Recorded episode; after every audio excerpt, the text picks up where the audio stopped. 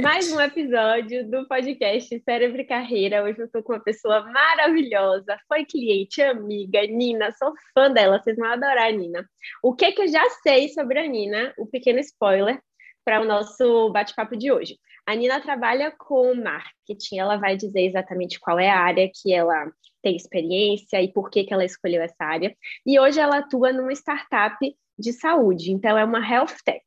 E a gente também vai bater um papo sobre isso, né? Digamos, mitos e verdades sobre trabalhar no startup. Será que tem cachorro lá, Nina? Será que tem mesa de sinuca? Será que você bebe cerveja de manhã? Vamos descobrir. É, seja bem-vinda e obrigada. É, obrigada, obrigada a você, Cissa, pelo convite. Tô, tô super animada para contar um pouquinho de mim, da minha história. É, de fato, um privilégio, né? A gente já, eu já fiz coaching com você, a gente já bateu muitos papos. Então, uhum. voltar agora em um outro momento de carreira e de vida para compartilhar um pouco de tudo que aconteceu e de como eu cheguei aqui é muito legal.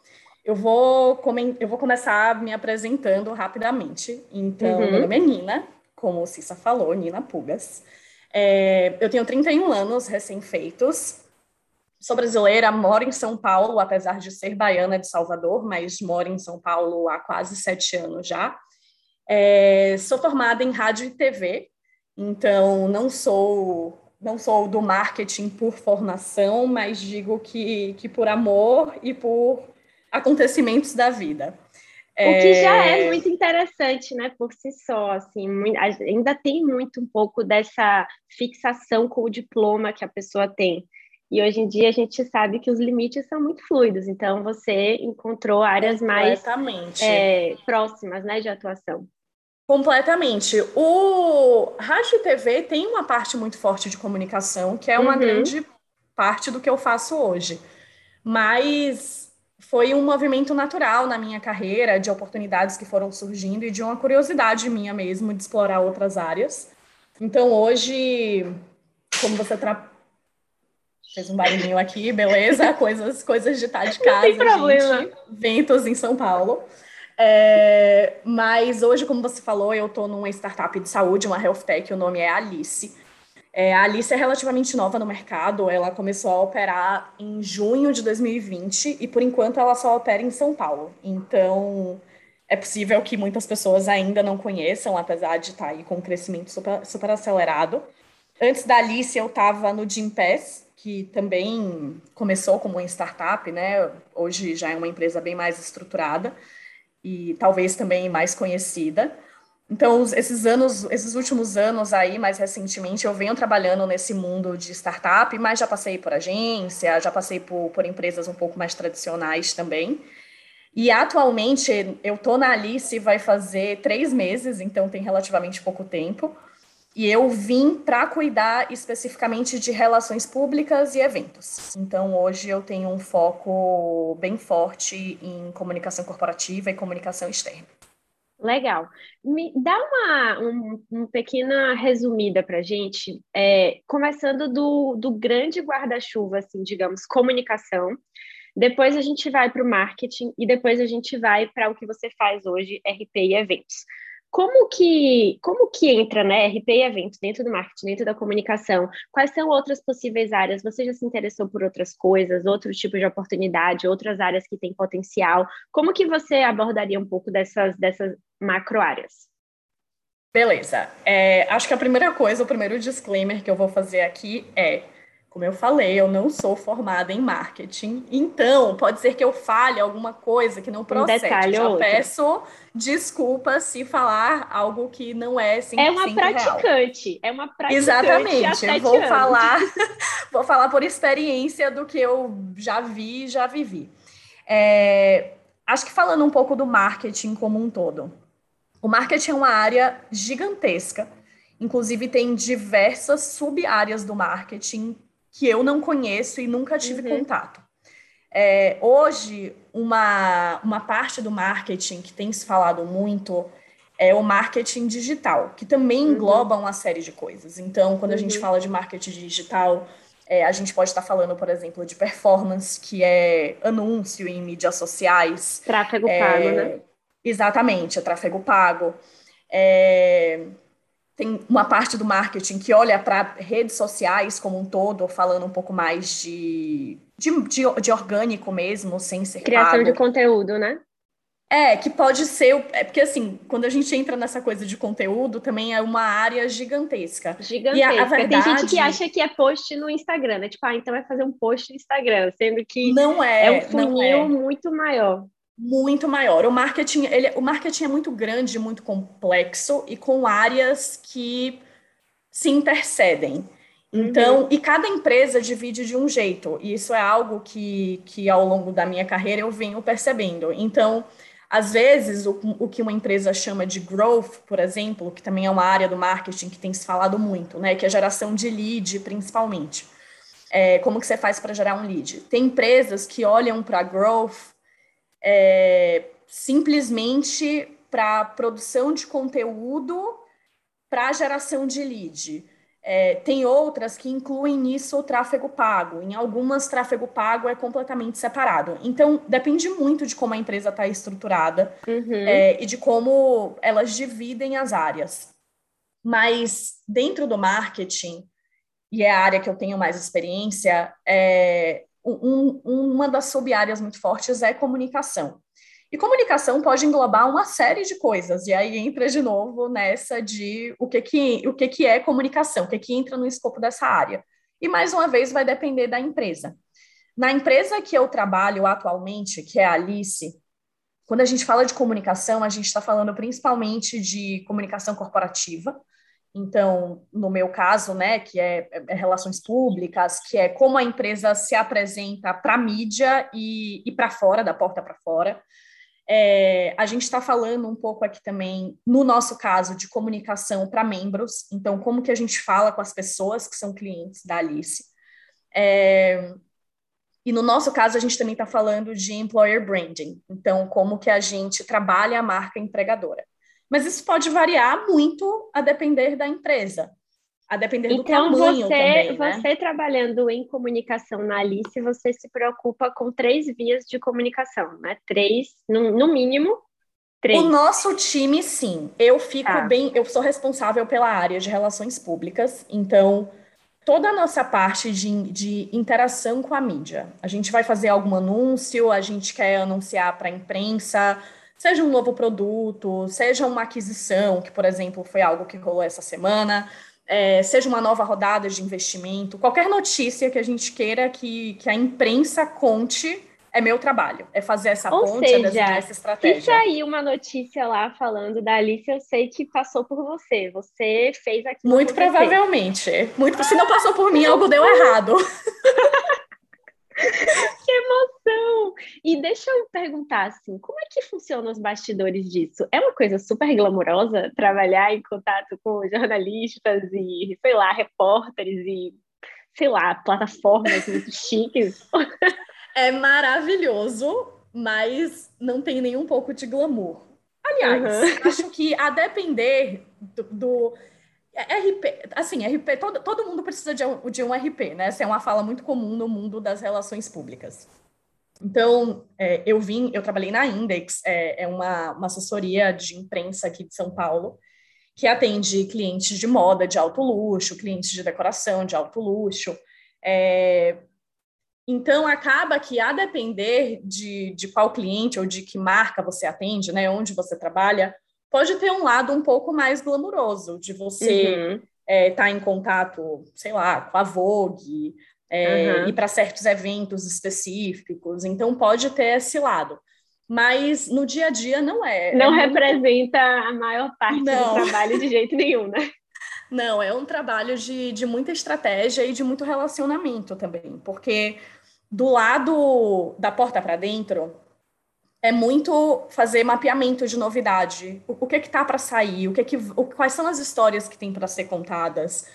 Eu dei muita sorte na Alice, porque a Alice tem muita coisa acontecendo, então muita história para contar. Legal. Nem sempre é o caso. Às vezes a gente tem que fazer um mapeamento mesmo do que é que rende, o que é que é interessante, o que é que e não nos olhos da empresa, né? Nos olhos da imprensa. Às vezes o que um dos grandes dos desafios do RP é explicar para os executivos que só porque uma história é legal para a gente, para a empresa, não necessariamente ela rinde para o jornalista. Então, uhum. tem um uhum. trabalho muito grande aí de, de estratégia de comunicação, de, de mapeamento das mensagens-chave, de como que a gente quer contar essa notícia. É, tem uma parte bem grande de gerenciamento de risco e contenção de crise. Uhum. Então, uhum. quando a gente fala de empresa é, e, de, e, de, relações públicas, a gente está falando de reputação, né? É, esse, essa, é, essa, é parte do, essa é parte do trabalho do RP. Em plena, é... em plena era do cancelamento, né? Então, assim, a qualquer momento, qualquer RP pode ter que conter uma crise grande de reputação de uma empresa, né? Com certeza, ainda mais no momento que as empresas estão nas redes sociais, cada vez mais a gente tem que trazer um lado humano, o que tá certo Se mesmo, né? As, as pessoas não querem só comprar o produto de uma empresa que parece ser ok. As pessoas uhum. querem se conectar, o que a gente fala do, dos brand lovers, né, que são os apaixonados pela marca. E para você criar alguém que ama a sua marca, a sua marca tem que ter muita personalidade. Uhum. Então, para você corre ter personalidade, um você tem que se posicionar. E quem se posiciona corre um risco. É, a Alice tem, tem uma personalidade bem forte, é, com a qual eu me identifico muito. Mas, como toda empresa, isso pode, pode gerar riscos, e essa, isso é parte do trabalho do RP, é conter esses Entendi. riscos. E quando acontecer uma crise, entender como que ela pode ser contornada, quais são as mensagens, é, como que a gente vai falar para a imprensa, o que é que a gente vai falar, se a gente vai falar. Então, eu digo que é um trabalho bem dinâmico, Uhum. E tem a parte que eu estava mencionando do relacionamento, que é você conhecer os jornalistas, você acho que é claro que é além de tudo, acima de tudo, uma relação profissional. Mas se a pessoa pensa que o jornalista tem, tem milhares de empresas no Brasil, então eles uhum. estão sempre recebendo notícias, novidades, e tem muita gente com muita história legal, com muita coisa para contar. Então, você desenvolver um relacionamento com um jornalista de confiança, que ele sabe que se você está procurando ele é porque você tem de fato uma coisa legal para contar, é uma novidade bacana, e não só porque você está precisando que aquela notícia saia, fica muito mais fácil. Então, é, é uma criação de um relacionamento de confiança mesmo, Até sabe? porque Do... o jornalista, além de ser um jornalista, ele é uma pessoa, né? Ele não consegue ignorar os vieses é, de simpatia, de interesse ali, de identificação com uma outra pessoa. A gente vive nessa ilusão de que a gente consegue ser só profissional, mas ninguém consegue, nem jornalista, nem RP, nem ninguém, tá? É, então, sim, esse relacionamento ter um toque né, de pessoalidade em relacionamentos profissionais pode fazer toda a diferença né, no, no seu resultado. E faz, e faz toda a diferença, porque é isso, a pessoa está recebendo, o jornalista está recebendo mil WhatsApps, mil e-mails por dia. Se ele vê um nome ali de alguém que ele já conhece, que ele sabe que, poxa, a pessoa Pode realmente confiar. passa informações relevantes, é, é algo legal, ele vai priorizar aquilo. Como, como todo mundo, né? Perfeito. né? Todo mundo tem mil demandas e mil coisas para fazer, Exatamente. e a gente tem que priorizar o que, que a gente vai olhar, quais, quais são as urgências daquele dia, o que, que é importante para aquele dia.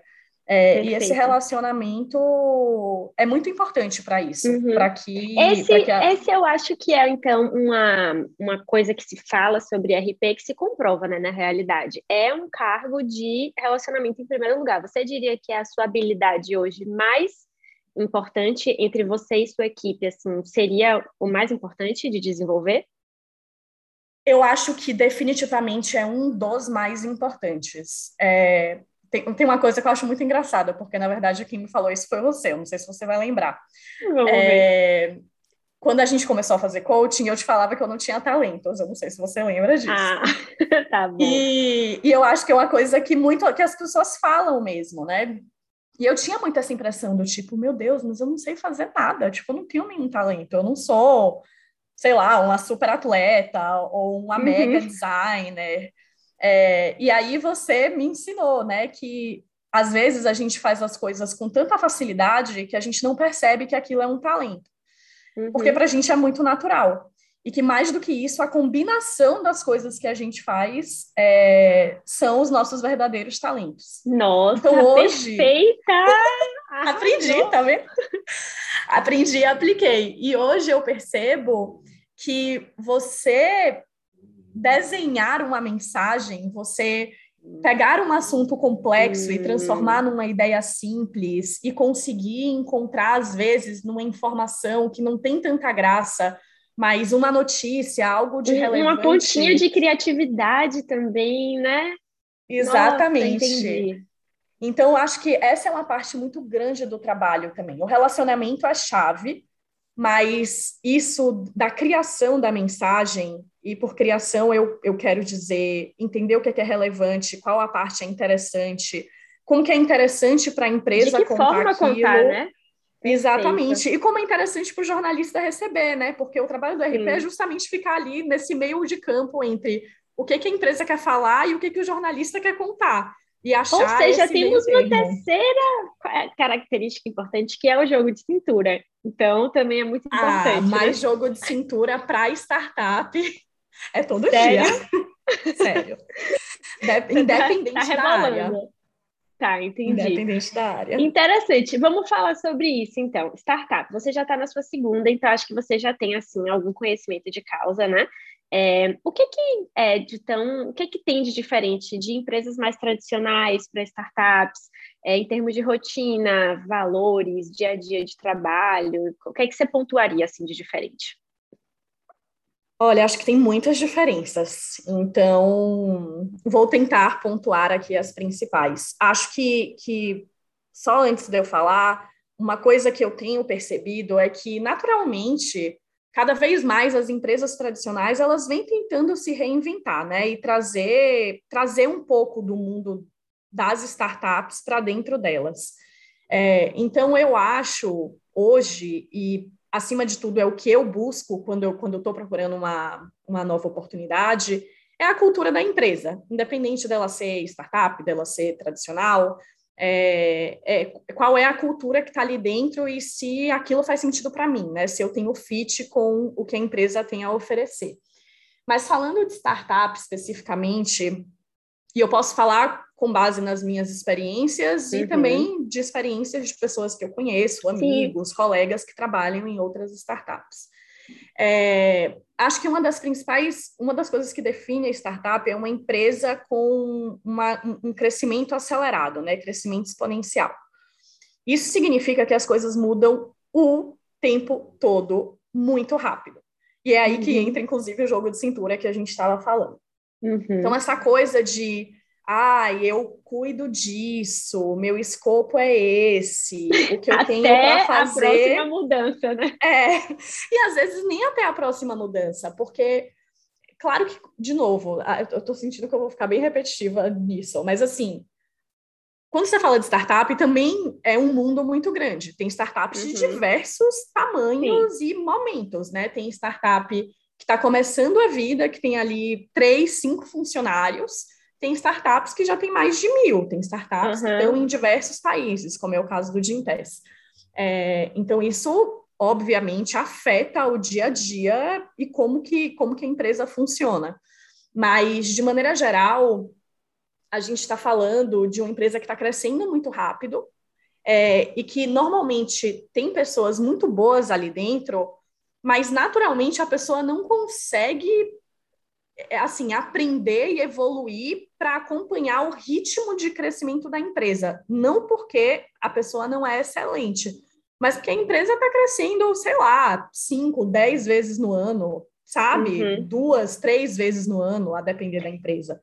É, Isso então, significaria meio que assim, você senta na cadeira e está desenhado para você fazer ABC. Só que aí, dois meses depois, não precisa mais de AB, precisa de CDE. E aí tem que ver se você vai conseguir fazer CDE. E pode ser que dois meses depois já seja EFJ e por aí vai. E aí exige essa adaptação do, por parte do funcionário ao que a empresa está precisando naquele momento. É isso? Exatamente. Eu vou dar um exemplo meu de como que, que funciona, como foi para mim no Gimpass. Eu entrei no Gimpass para estruturar a área de relações públicas no Brasil. É, essa era a minha missão, o meu desafio.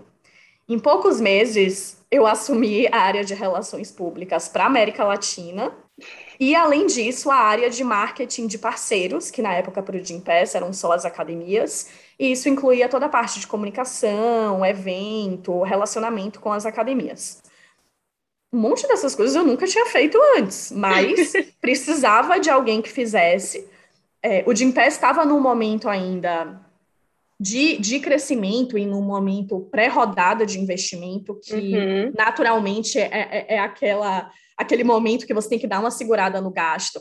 Uhum. E eu tinha muita vontade de aprender. Eu tinha vontade de fazer outras coisas, de sair do mundo de RP. Então, não seria justo também eu falar aqui que a empresa jogou no meu colo e eu que me vire. Não, isso foi, foi uma oportunidade, uma possibilidade trazida para mim pela minha gestora na época, que para mim fez todo sentido e eu embarquei no desafio. Mas, Entendi. de fato, alguém precisava fazer. É, então, e talvez, aí te interrompendo, talvez se você tivesse em outro momento, ia ter chegado para você como uma péssima mudança. Tipo, poxa, não quero, eu estava no momento de buscar mais estabilidade, aprofundar nas tarefas que eu estou fazendo, né? E não aprender outras tarefas. Sei lá, se estivesse passando por alguma questão da sua vida pessoal que precisasse de um pouco mais de calmaria no trabalho, ia ser uma péssima oferta. Então, depende da pessoa, depende do momento também, né? Com certeza, com certeza. Mas uma coisa que eu digo muito é que inevitavelmente startup acaba tendo um, um pouco dessa realidade. Então eu acho que um, acho que não tem certo e errado nunca e não tem melhor e pior também. Cada pessoa uhum. tem que buscar o que faz sentido para ela, assim como uhum. as empresas buscam as pessoas corretas para estarem ali dentro. Mas o que eu vejo como um traço essencial para trabalhar numa startup é ser uma pessoa adaptável e ter essa vontade de fazer coisas diferentes e fazer coisas novas. Eu acho que para quem quer isso, startup é incrível, porque te dá muita oportunidade de crescimento. E uhum. crescimento de cargo e, e, de salário também, mas crescimento de experiência, de você abrir sua cabeça, de você aprender, sabe, no, é, desenvolver novas, novas skills, aprender novas habilidades. É, e isso sempre uma, foi uma coisa que fez muito sentido para mim. Então, Perfeito. E não e assim, se não é isso que a pessoa busca, talvez seja melhor ela ir para uma empresa tradicional, que também está contratando e que está ótimo, né? É, Exatamente. Você falou até lá no começo, buscar o tipo de empresa que tem fit com o que você quer. E entrando no startup, é, é, ter essa consciência de que o jogo é esse, né? O jogo que vai estar tá jogando é mais dinâmico. Exatamente, o jogo é Legal. esse, as coisas mudam, é, mas eu também acho assim, para quem tem esse perfil e está nesse momento, porque às vezes não é questão só de perfil, é como você falou, é um momento de vida. Uhum. Poxa, você pode estar tá no momento que viver essa vida de mudanças constantes não está fazendo sentido para você ali. É, mas eu acho que para quem quer, é, é incrível, assim. É, é eu, eu entrei no Gimpass como analista, eu saí como gerente para virar gerente sênior já. É, eu tive a oportunidade de morar três meses em Nova York fazendo um projeto lá que era um dos meus sonhos.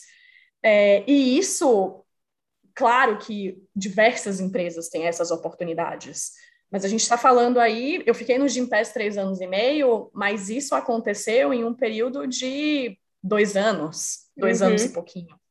Poxa, é quantas três, pessoas... três anos, três anos na vida de startup é tipo 30 anos na vida é, de uma empresa tradicional. É ano, a gente diz que é ano de cachorro.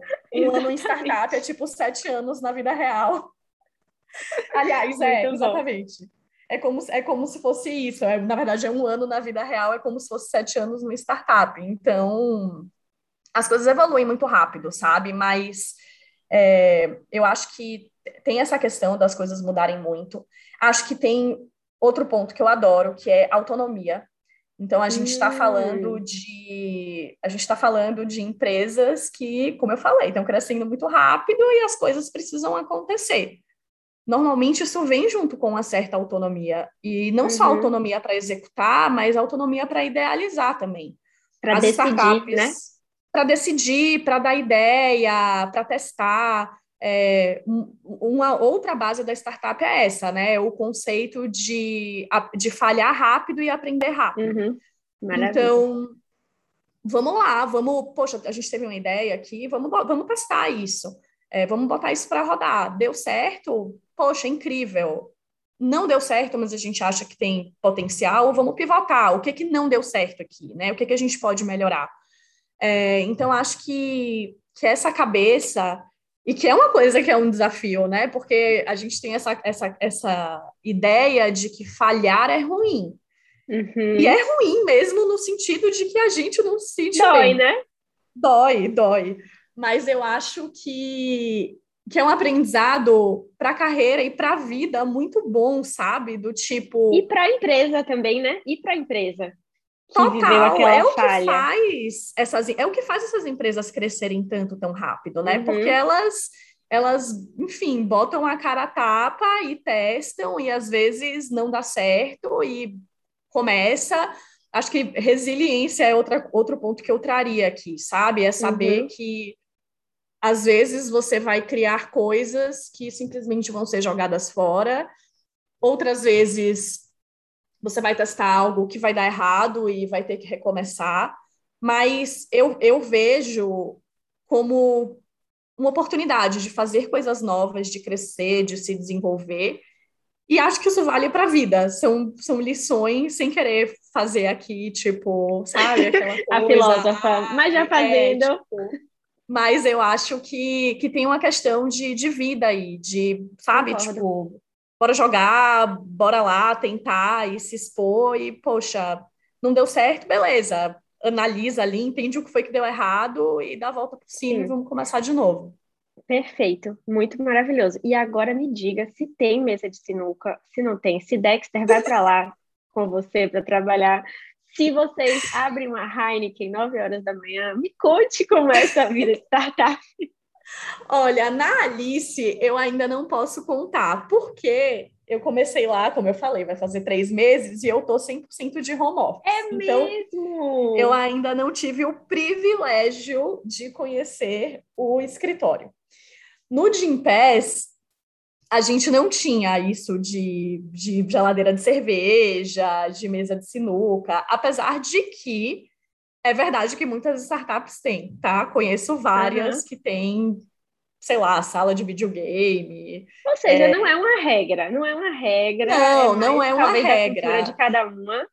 É, total. A startup é muito mais o, o, modelo de negócio, o crescimento acelerado, essa mentalidade de mínimo produto viável e falhar uhum. rápido e rápido.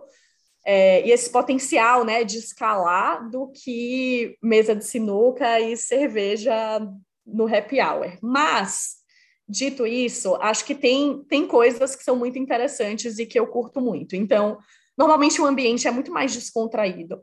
Uhum. Não só no quesito roupa, por exemplo, uhum. é muito comum você ver as pessoas em startup de, de bermuda, Sim. de camiseta. E é um quesito muito importante, né, da identidade, assim, da gente, então muito, pode fazer muita diferença. É quem, é quem você é, né, então... Uhum eu já trabalhei em uma empresa mais tradicional e para mim era muito estranho ter que colocar, tipo, no calor de Salvador, uma blusa, tipo, uma camisa social. de manga social e uma calça social, porque para mim aquilo não fazia sentido. Não é quem eu sou, tem gente, é Tem gente que se sente é, se fantasiando, né, indo para o trabalho, o que é muito esquisito mesmo, assim. Muito. É... E, e a ideia, muito da ideia da startup de maneira geral, é isso, tipo, é, poxa, tipo, bring your whole self, sabe? Traga você uhum. como você é. E eu Legal. acho que como você se veste é parte disso. E também nas interações. Normalmente as startups, é claro, elas, elas têm estruturas né, de, de, de liderança, hierarquia. É, de hierarquia, mas elas são muito mais maleáveis Leve? em um certo sentido, leves e maleáveis. Então não tem isso de isso para mim é até engraçado, porque eu nunca vivi isso, mas eu sei que em algumas empresas é realidade. Não tem essa de eu não posso falar com o meu CEO. Eu falo com o meu CEO sempre. É, uhum. O que eu precisar, eu posso falar com ele. E não só porque o meu trabalho de RP realmente tem essa necessidade porque ele é um dos meus porta-vozes, mas porque ele é uma pessoa extremamente aberta, ele tá ali, gente como a gente, sabe? Tem relações é... mais amigáveis, assim, você acha, do que um pouco daquela cultura é, que a gente fala que é respeito, talvez, mas que é uma frieza, né? De talvez Exato. algumas empresas mais tradicionais. E eu acho que também tem um pouco da cultura de todo mundo aqui tem algo para contribuir e ninguém sabe uhum. mais do que ninguém. Então, eu tenho total liberdade, e, e tinha na, é, na, minha experiência anterior também, para virar para minha chefe ou para chefe da minha chefe falar, olha, não concordo, acho que isso aqui está errado, não acho que é a melhor forma de fazer isso. É claro que quando você está, não só no ambiente de trabalho, mas espero eu que na vida, o respeito é essencial. Então, a forma como você fala, a forma como você se posiciona, a comunicação não agressiva, não é chegando ali falando que vai ser do seu jeito e acabou. É, acho que isso não funciona em lugar nenhum. Mas falo aqui da liberdade de se estressar, de, ter de um diálogo, né? de expor suas ideias.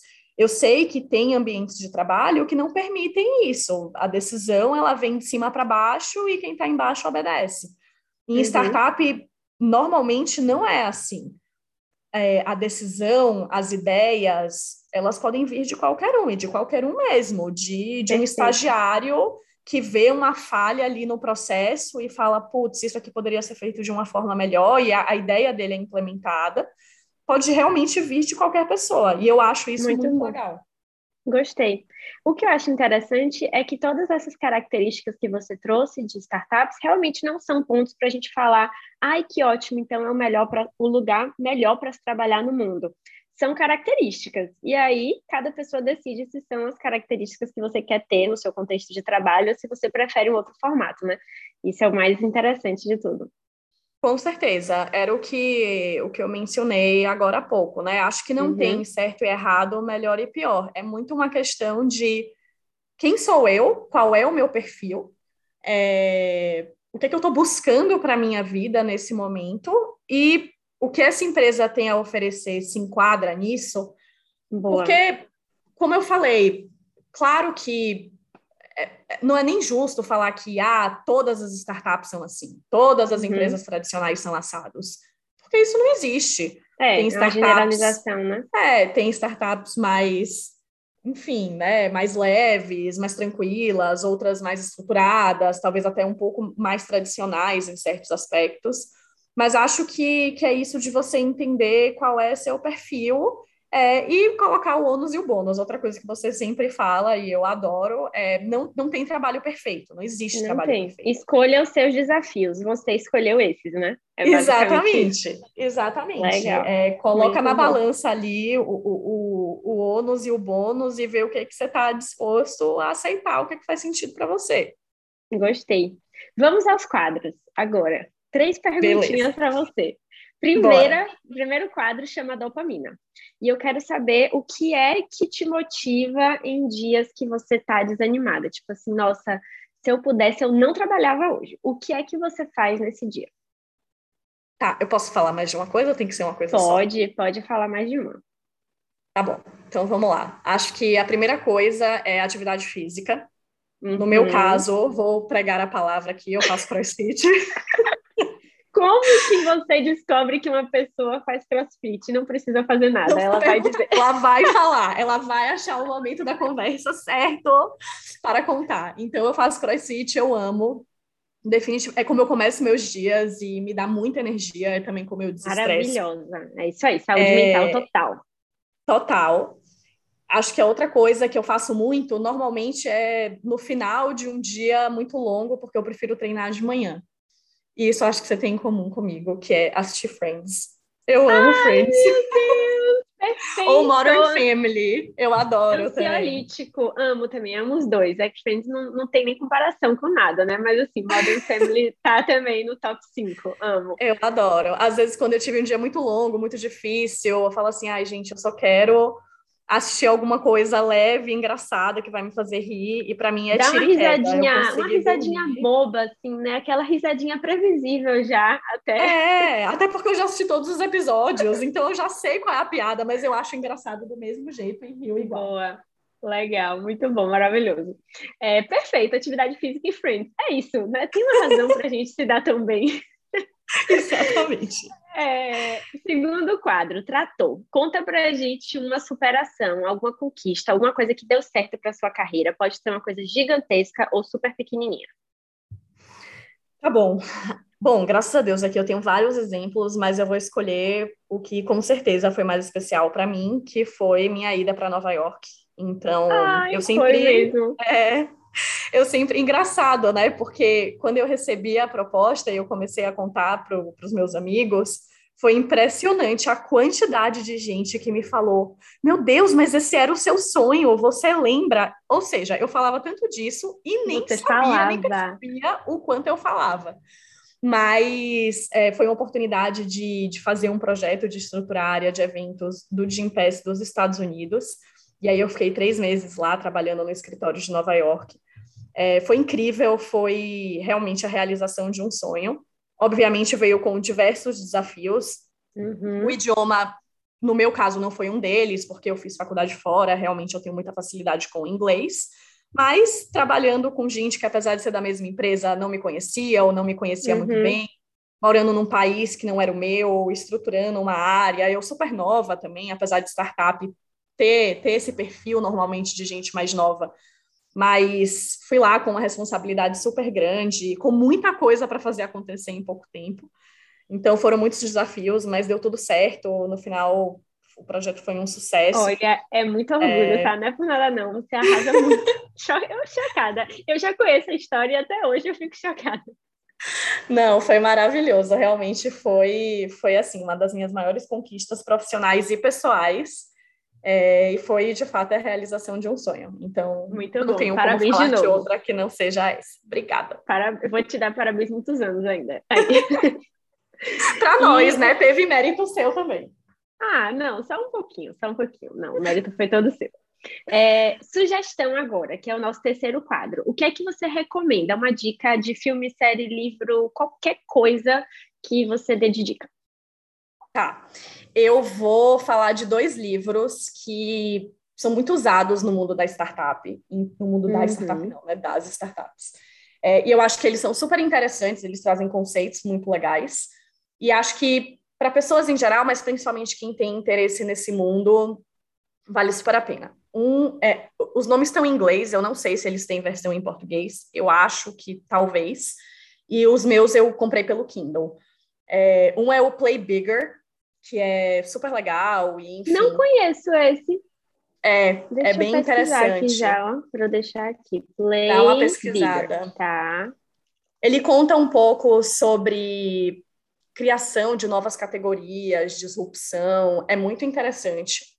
É, e outro que, que eu acho, o, o livro é muito legal, mas muito além do livro é o conceito que ele traz, que é Radical Candor é o nome desse livro. Não sei se você já ouviu falar também. Você Radical, não. Candor. Radical Candor. Parece que tem em português esse. Não sei, deixa eu ver. É sobre você dar feedback Ai, super sinceros. Não tem, gente. Não tem, gente. São dois em inglês. É bom que vocês já treinam aí o inglês. Radical Candor. Pronto, achei aqui os dois já.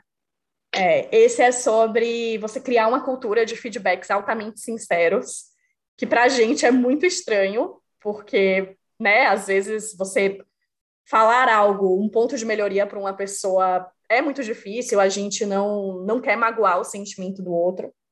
Mas ele, enfim, ele mostra lá os quadrantes e aí tem as pessoas Achei que são... em português. Galera, Achou? chama Ó, empatia assertiva. Empatia assertiva. Nossa, o nome é... em inglês é muito melhor.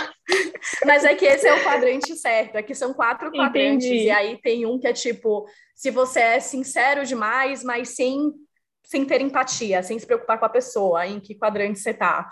Gostei. Se você tem muita empatia, mas é tanto a ponto de você não conseguir dar um feedback sincero.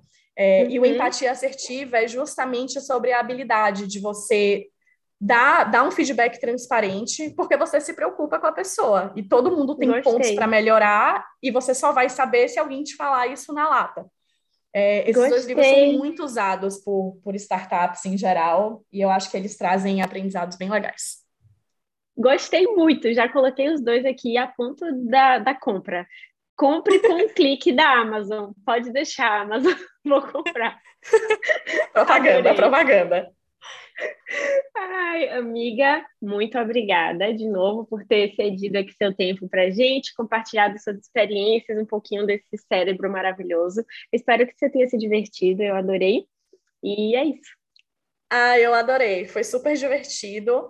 Pouco tempo, né? Muita coisa para falar, é. gente. Startup, os tópicos super difíceis. Startup que tem um milhão de tangentes que você pode abordar. Uhum. Marketing, no Também, final acabei né? falando super pouquinho, né? Foquei mais ah, na minha área e falei, nem cobri é todas as áreas, mas acho que se eu puder deixar uma mensagem final, seria: é, se você tem interesse em marketing, é um mundo gigantesco. Tem partes extremamente analíticas, partes extremamente criativas. Acho que se é uma área que te interessa, explore, porque realmente tem diversas possibilidades para todos os tipos de habilidade.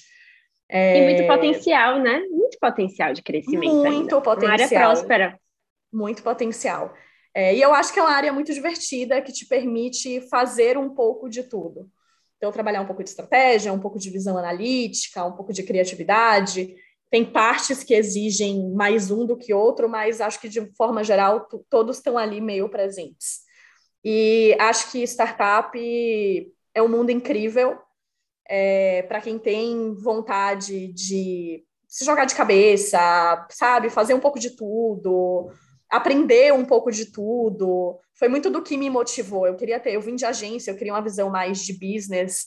É, e eu acho que, que é um mundo super interessante, com diversas possibilidades, também um mundo próspero aí de, de crescimento. Uhum. É, então é isso. Tô aqui. Temos uma apaixonada, né? Temos uma apaixonada Sim. falando. Mas estou aqui bom. disponível para outros papos, então sempre que quiser me chame. Eu amei, eu obrigada, obrigada pela oportunidade. Eu Foi vou colocar o seu LinkedIn, tá? Vou colocar o seu LinkedIn embaixo, se alguém quiser se conectar com você, enfim, Sim. mandar uma Me mandem mensagens. Me mandem mensagens. E se quiserem dicas, você também... falar comigo, dúvidas, pode com me certeza. marcar. E você também pode sempre contar comigo, tá bom? Ei, você comigo. Obrigada. Obrigada. Um beijo. Beijo, amor. Tchau, gente.